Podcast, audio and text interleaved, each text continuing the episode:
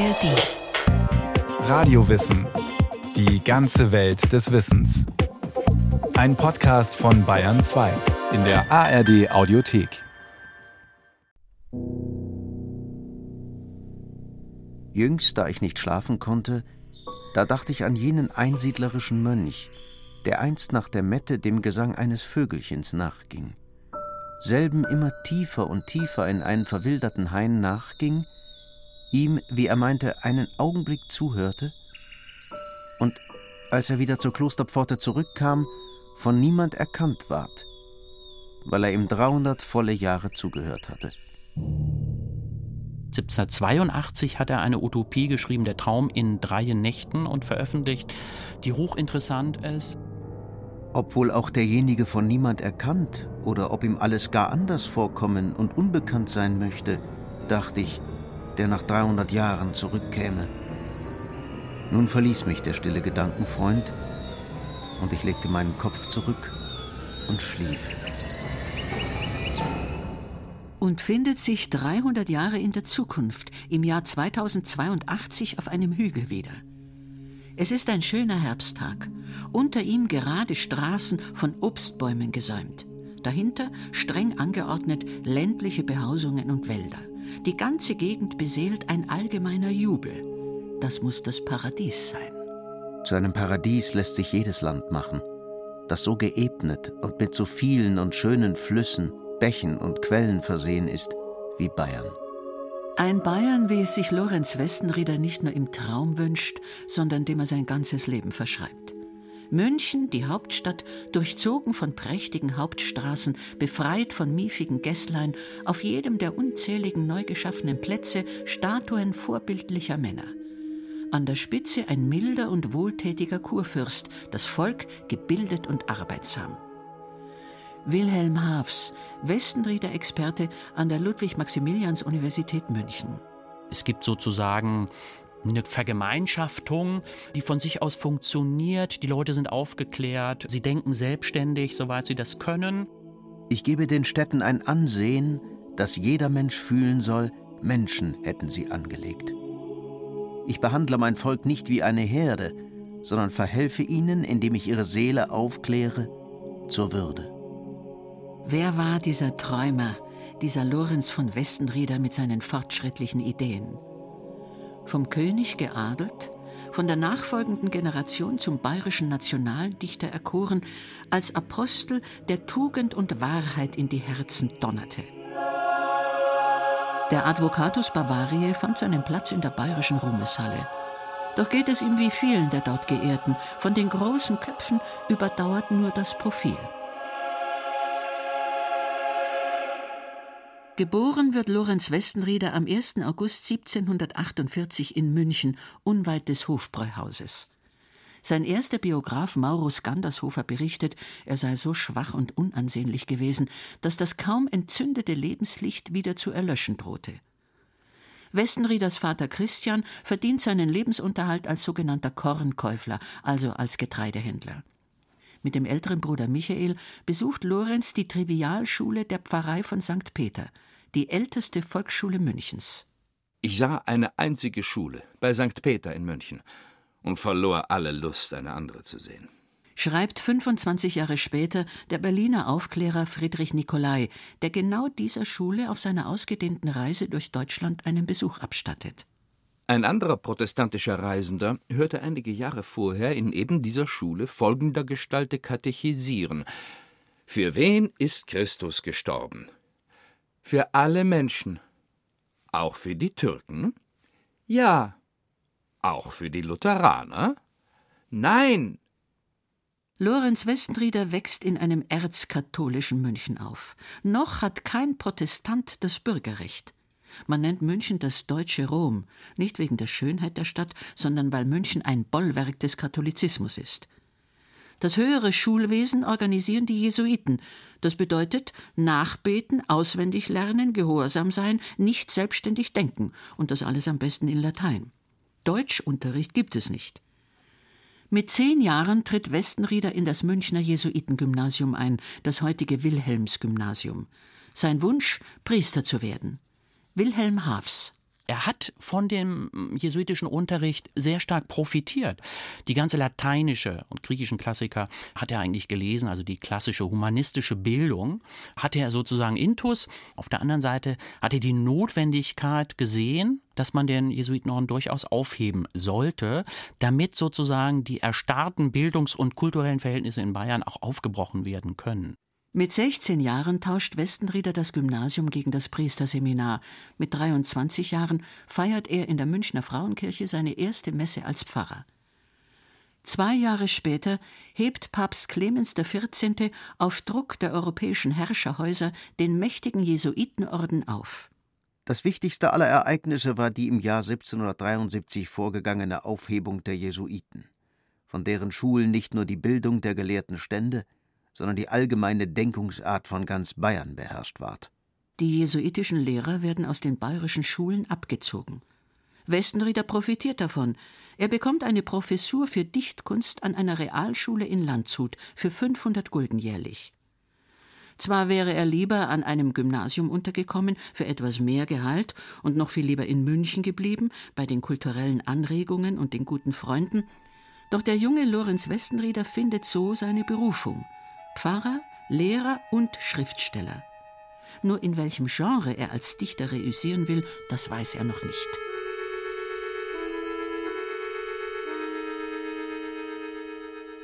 Er hat bereits den römischen Dichter Terenz ins Deutsche übertragen. Sein wohlmeinender Freund Anton Buchner hält ihn aber von der Veröffentlichung ab, da Titel wie Der Selbstpeiniger oder Eunuchus einem Schwarzrock, also einem Geistlichen, nicht gut zu Gesicht stünden. Er rät ihm zu einem eigenen Lustspiel. Die zween Kandidaten. Ein Lustspiel in ungebundener Rede und dreien Aufzügen.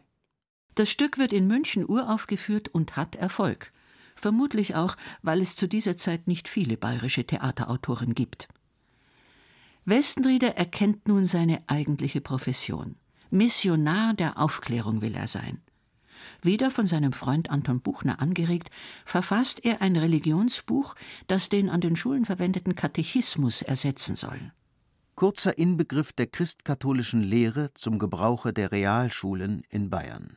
Er hat versucht, in der Zeit auch den Einfluss der katholischen Kirche zurückzudrängen und ein bisschen mehr Realitätsbezug reinzubringen, ein bisschen mehr wegzukommen von diesem jenseits orientiert sein und unter der Maßgabe natürlich der aufklärischen Prinzipien. Das alarmiert die Bischöfe. Sie finden in dem Buch protestantische Tendenzen. Hat der Autor für sein Schulwerk vielleicht sogar lutheranische Literatur benutzt?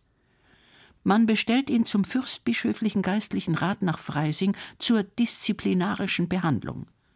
Westenrieder erscheint, nachgeben will er freilich nicht und auch keine Reue zeigen. Das bringt die Geistlichkeit in Rage. Der Groll der Ketzermacherei glühte auf den Gesichtern seiner Richter. Unter anderem fuhr ihn einer der geistlichen Räte, ein elender Mensch, der vielleicht außer seinem Brevier nichts mochte gelesen haben, mit großen Worten an, wie er sich unterstehen könne, einen Ketzer zum Gewährsmanne anzuführen, ob er wohl wisse, dass er nach dem Tridentinischen Konzilium wegen Lesung ketzerischer Schriften ipso facto sich im Banne befinde.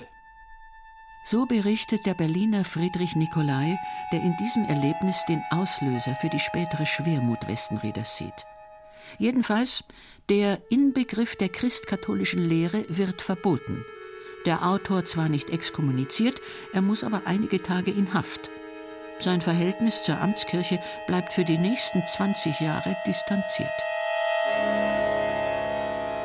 Groß ist die Welt und wunderbar sind die Werke des Herrn.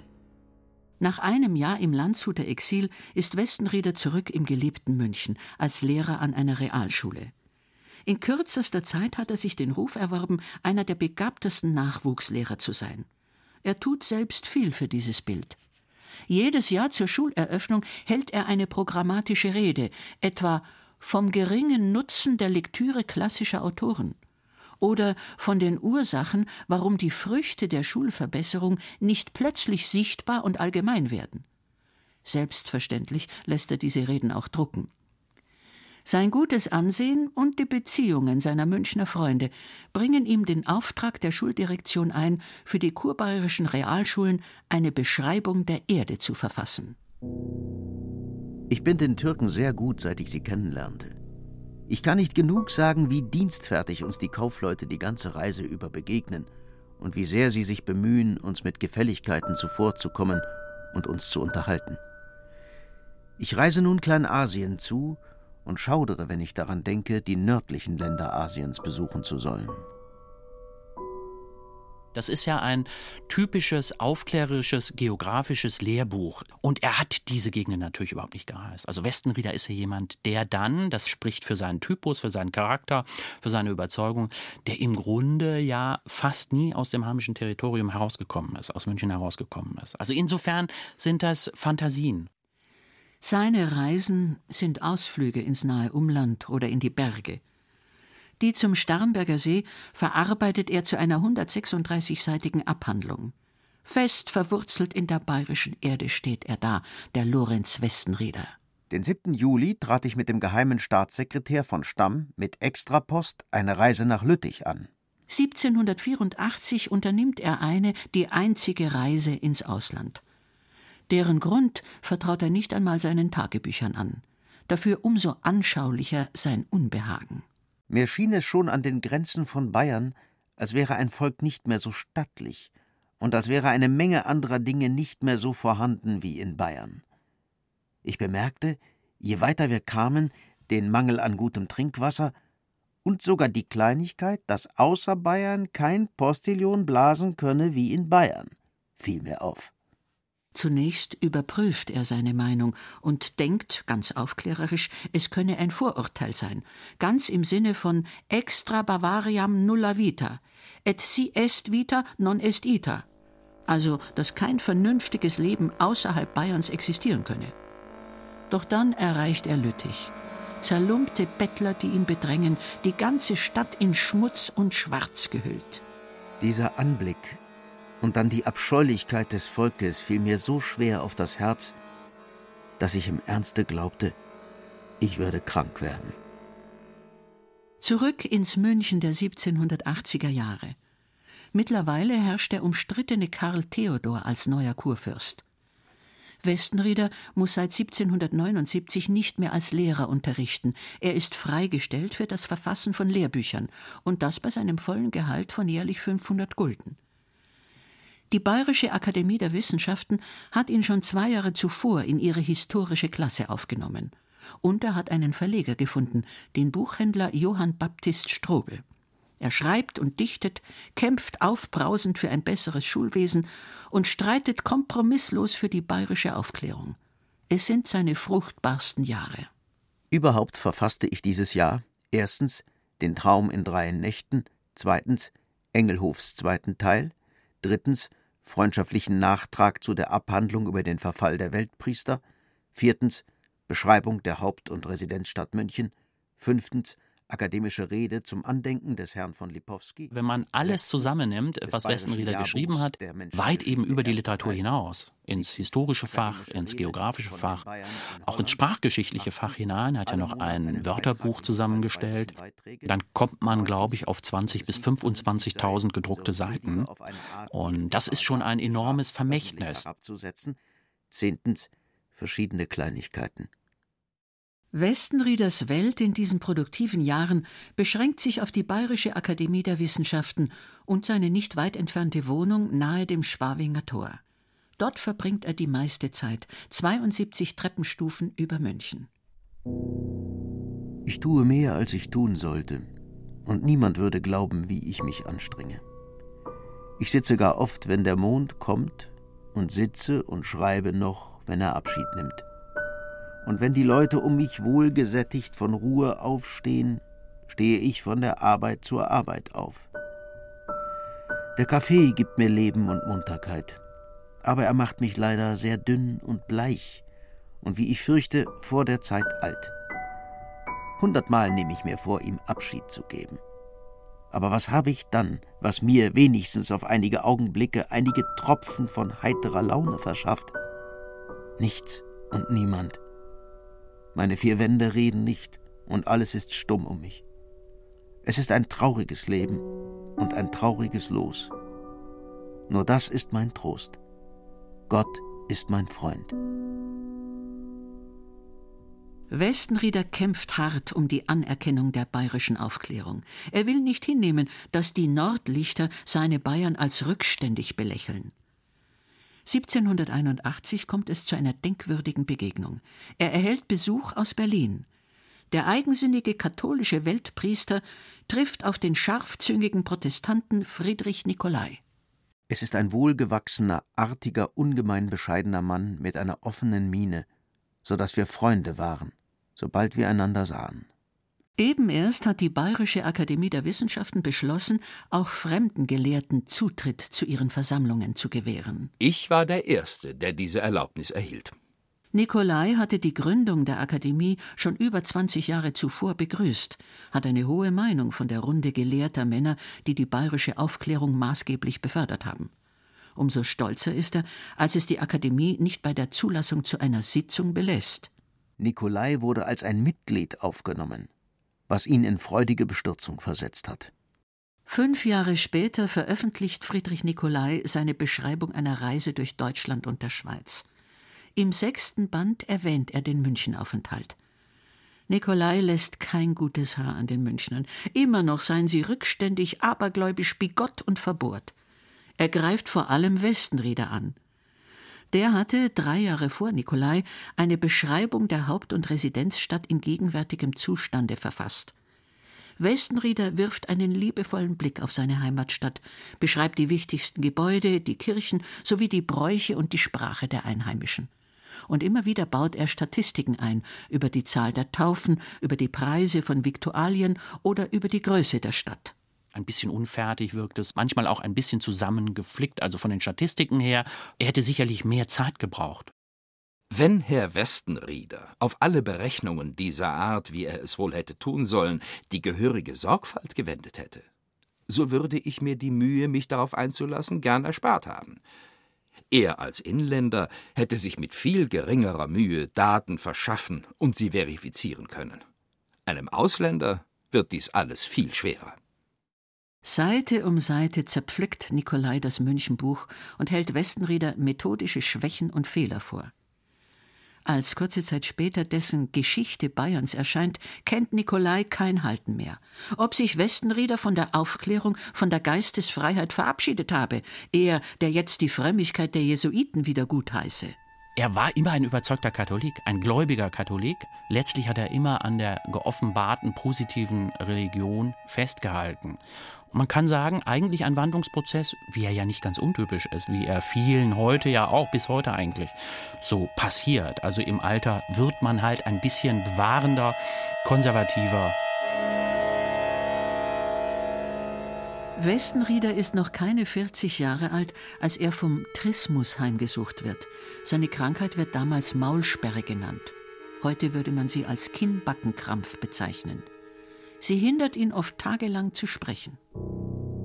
Das Übel besteht in Stichen und Wühlen, welche jedes Mal nur ein bis zwei Sekunden anhalten, aber Tag und Nacht nach zwei Minuten ungefähr wieder zurückkehren.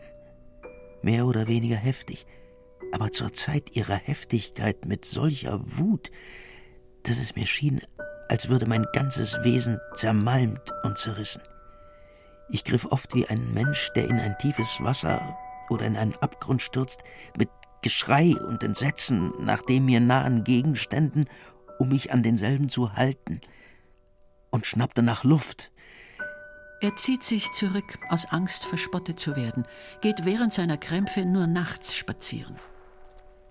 Ich kam so bei Nacht in die stillsten und einsamsten Gässlein, wo ich dann mein Ohr an die Läden legte und horchte, was die Leute redeten. O ihr Nächte voll dieser Betrübnis, mit welchem wonnichten starken Schmerz habt ihr mich erfüllt. Er schreibt weiter, aber mit neuem Leitmotiv, dem Zeitgeist. Für ihn drückt sich der im Verfall der Moral und im Verfall des Katholizismus aus. Und er entdeckt ihn überall, ob in der Akademie oder beim Glockengeläut für den König, Bayern ist seit 1806 Königreich, wenn die Menschen nicht im Gebet verharren. Heute wurden zum ersten Mal neue Laternen angezündet, welche in Mitte der Kaufinger und der Schwabinger Gasse, also nicht mehr an den Wänden der Häuser, an Stricken, welche über die Gasse gezogen und an entgegengesetzten Häusern befestigt wurden, festgemacht waren. In der ganzen Kaufinger Gasse waren nur drei Laternen. Es war ein Bild des Zeitgeists, solch elender Verlegenheit und Mangel an Licht, wo Licht sein sollte. Notabene, es wurden um diese Zeit eine Menge Ausländer, fast lauter Protestanten, mit großen Besoldungen zu Akademikern nach München berufen. Westenrieder schreibt und zetert, aber er wird nicht mehr gelesen und gehört. Die Aufklärung hat ihn überholt, er gilt als Reaktionär. Gegen Ende seines Lebens entwickelt er noch einmal eine Utopie. 100 Sonderbarkeiten oder das neue München. Und dieses Mal träumt er sich nicht 300 Jahre in die Zukunft. Man zählte das Jahr 1850, als ich im ersten Tag des Monats Mai in einem ganz besonderen Zustand aufwachte. Es war fünf Uhr morgens und die Sonne vergoldete bereits mit ihren jungen Strahlen den anmutigsten Hain, der um mich her lag. Wieder meint er, im Paradies zu erwachen. Doch nun ist es der Botanische Garten in München. Ein Fremder führt ihn durch Bayern, zeigt ihm die Kirchen, die Klöster und die Priesterseminare und siehe, alles hat sich zum Besseren gewendet.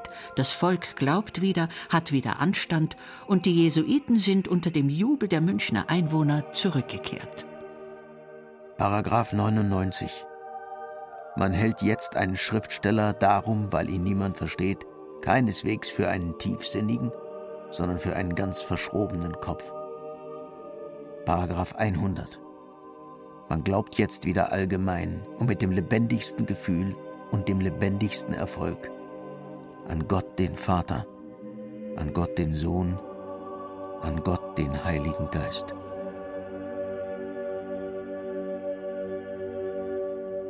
Das Jahr 1850 erlebt Lorenz von Westenrieder nicht mehr. Er stirbt am 15. März 1829 mit 80 Jahren.